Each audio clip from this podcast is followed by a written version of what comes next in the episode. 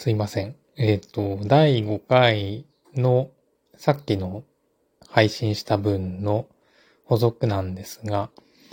えっ、と、まず最初、あの、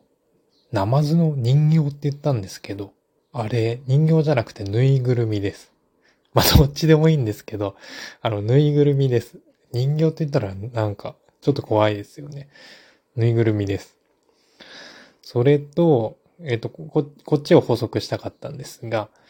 その、木村哲也さんの来社の群像を、あの、ちょっと、鹿版とかじゃなくて、えっ、と、広く、こう、世に読んでもらおうと思って、ISBN コードを取って、それで、えっ、と、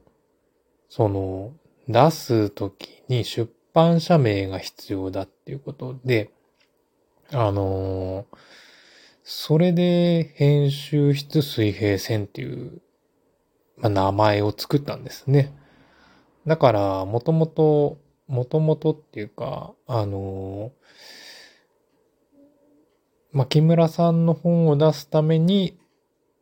編集室水平線というのを立ち上げたっていう、まあそういうことになります。で、あのー、まあ、最初は本当そのためだけだったんですが、まあ一回始めて、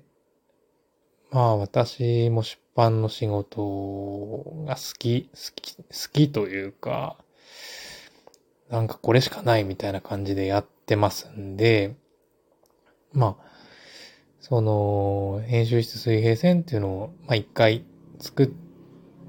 たことで、あの、よし、この、この名前で、